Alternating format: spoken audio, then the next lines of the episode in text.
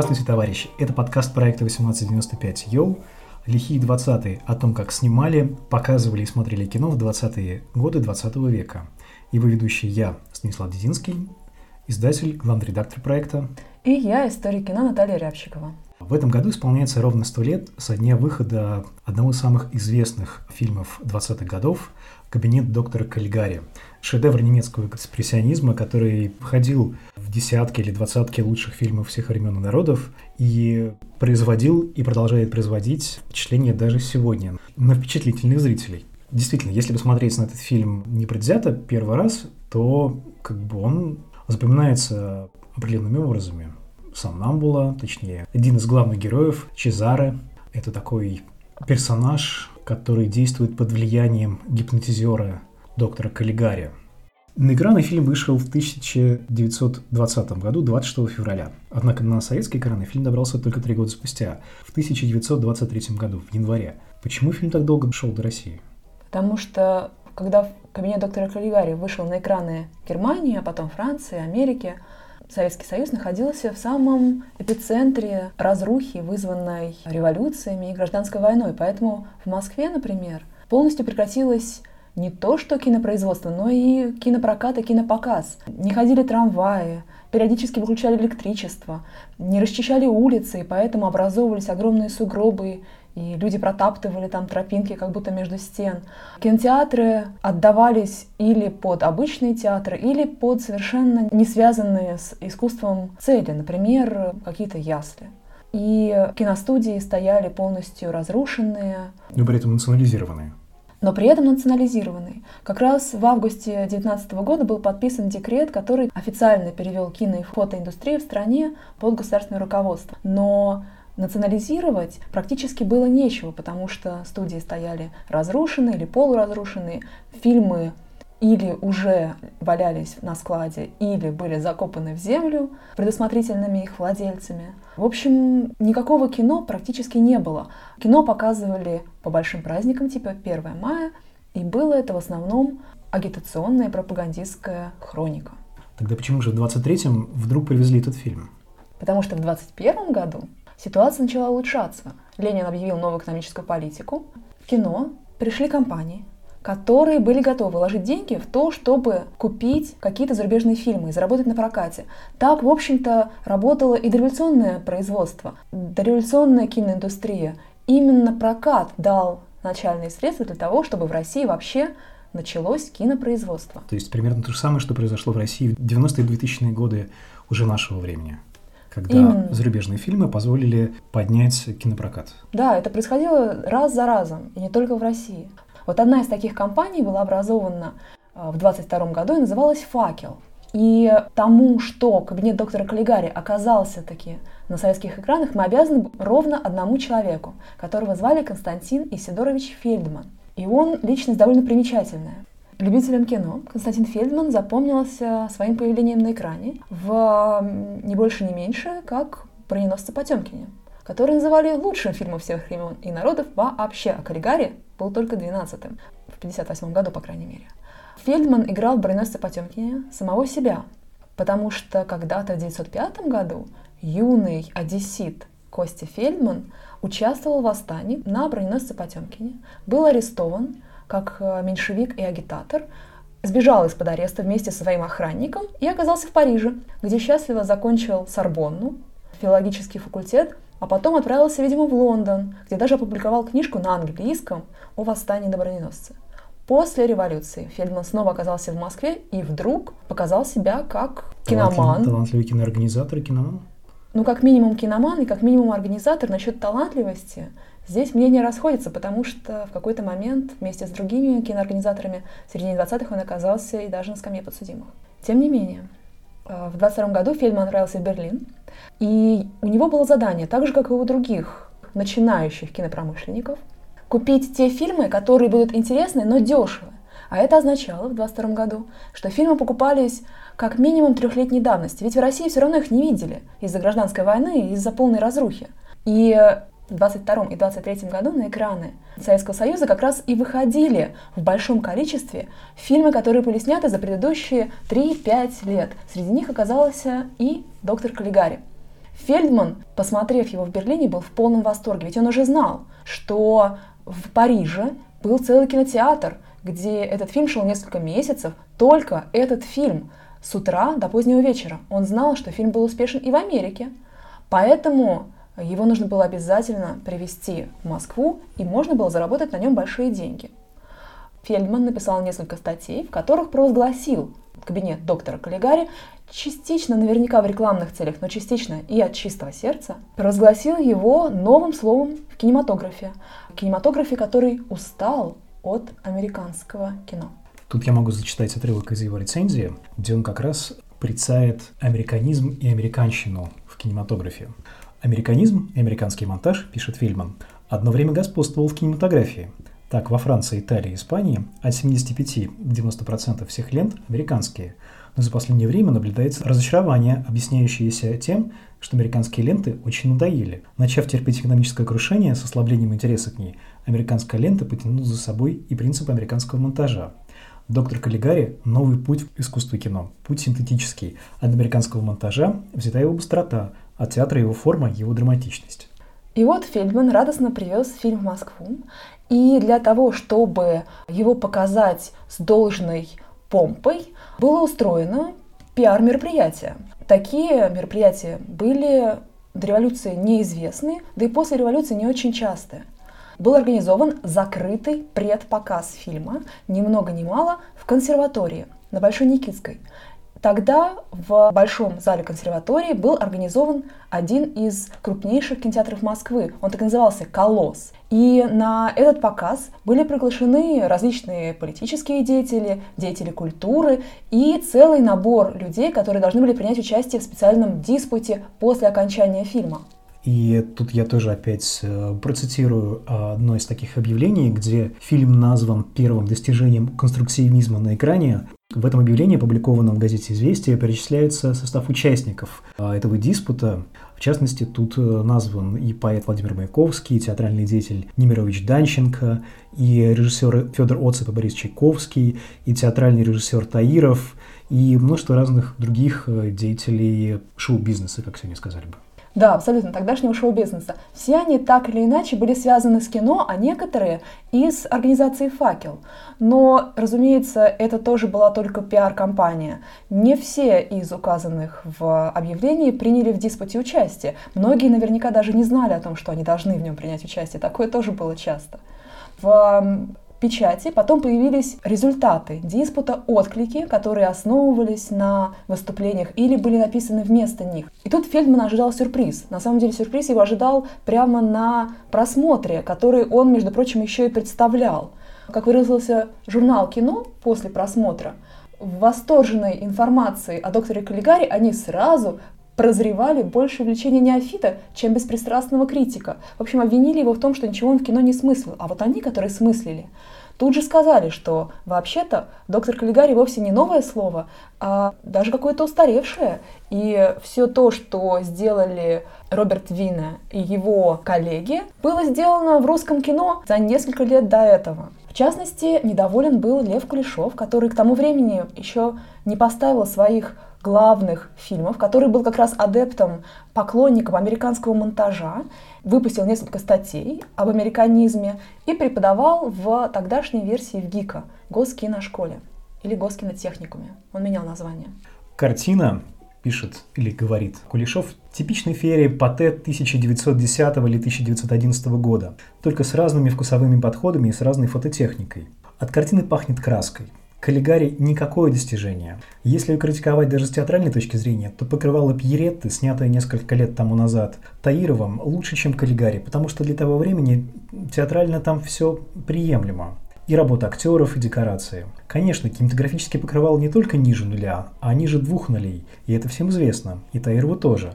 Но все-таки Каллигари кинематографически и театрально хуже Пьеретты. В нем нет ни такой актерской техники, ни таких декораций. Да, между прочим, э, покрывало Пьеретта был довольно известным как негативный пример того, как новаторы-режиссеры из театра приходят в кино, и ничего у них там не получается. В общем-то, фильм, который, к сожалению, не сохранился, даже и не вышел на экран, настолько всем показался неудачным. И тут вдруг Кулешов говорит, что в какой-то мере он даже лучше кабинета доктора Каллигари. Другой кинодеятель Туркин писал про фильм «Кабинет доктора Каллигари», что ему присуща жидкая однообразная фактура кадра, что павильон, в котором снят фильм, не сводит кинодейство до роли сценической коробки, что все это в целом покушение с негодными средствами, своего рода спекуляции на художественной левизне, дешевый суррогат модного искусства, больше риск коммерческий, чем артистический. Да, проблема была в том, что Фельдман, желая прорекламировать фильм, называл его конструктивистским, называл его футуристическим, но московские конструктивисты и футуристы отказались признавать этот шедевр, как мы теперь считаем, киноэкспрессионизма за своего. Режиссер Чеслав Сабинский, который начинал свою карьеру еще в дореволюционную эпоху, даже сказал, что в фильме нет ни одного кусочка голубого неба. В общем-то, он был прав, потому что его там, конечно, не было. И все было снято в павильоне. Но это очень раздражало советских кинематографистов. И все-таки кое-что хорошее все в фильме заметили. Всех покорила игра Конрада Фейта. Настолько, что Кулешов написал, что свои отрицательные отношения к картине он не распространяет на натурщика, вернее, актера Конрада Вейта. Тогда говорили и Вейт, и Фейт по-разному. Являющегося прекрасным материалом, но которого приятно видеть в лучших режиссерских руках. К тому времени Фейт уже был известен советским зрителям, как и Вернер Краус, который, кстати, сыграл, э, собственно, доктора Каллигари. Буквально незадолго до выхода этого фильма в Советском Союзе прошел фильм «Леди Гамильтон» режиссера Рихарда Освальда, и там Фейт играл лорда Нельсона. И фильм так хорошо всем запомнился, что даже спустя четверть века, когда в Советском Союзе показали фильм э, «Леди Гамильтон» с Лоренсом Оливье, британскую версию, Многие говорили, что Оливье проигрывает Фейту.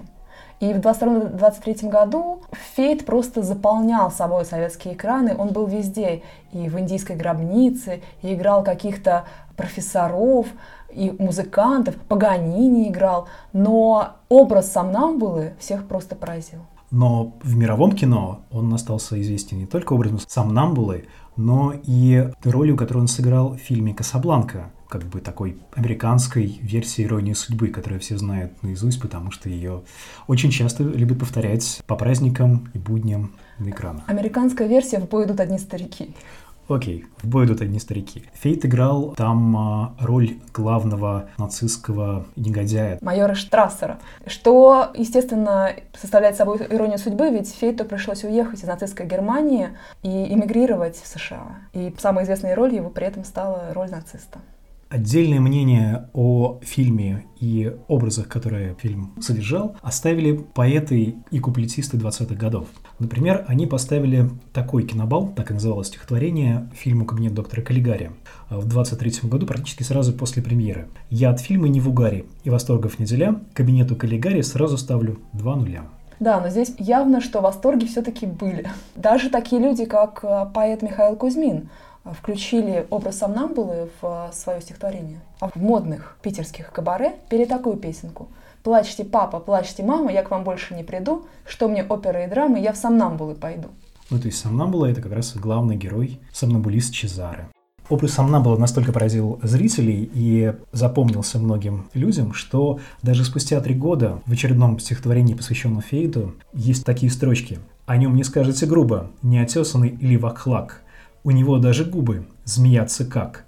Наоборот, две наши о нем сказали пишмаши. Лучше и сам нам был. Такую нам бы. Это Петр Незнамов пародировал в какой-то мере стиль Маяковского. Говорят, что к середине 20-х появились даже особые фанатки, которые так и назывались видистки. Они будто бы надевали черные свитера под сомнамбулу Чезаре и подкрашивали глаза очень-очень густо, черным.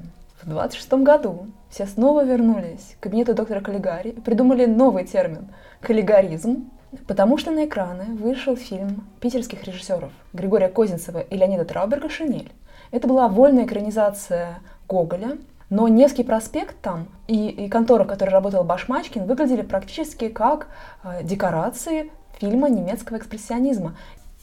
Какие-то кадры э, практически повторяют кабинет доктора Каллигари один в один. Это та же гипербола, та же экспрессия. И, между прочим, в 23 году именно в Питере было впервые в печати произнесено слово «экспрессионизм», потому что Фельдман, не будучи профессионалом в кино, называл фильм футуристическим или конструктивистским, но только Константин Державин, начинающий кинокритик и сценарист, нашел именно тот термин, под которым кабинет доктора Каллигари и известен до сих пор — экспрессионизм. Потом Козинцеву и Траубергу пришлось долго отнекиваться от немецких и экспрессионистических влияний на свой фильм, потому что внимание к форме, именно то, что Фельдман называл конструкцией, стали приравнивать к формализму. А формализм в 30-е годы уже составляла в себе почти политическое обвинение. Если режиссер увлекается формой, значит, он не увлекается содержанием, значит, он не реалист, значит, он не социалистический реалист, значит, ему нет места в нашем искусстве. И на долгие годы фильм «Кабинет доктора Каллигари» стал каким-то символом реакционного немецкого кино. Михаил Рома фильм очень нравился, и Сергей Эйзенштейн его тоже критиковал, да? Рома после 1958 года очень расстроила попадание кабинета доктора Каллигари в ту самую дюжину, брюссельскую дюжину лучших фильмов всех времен и народов.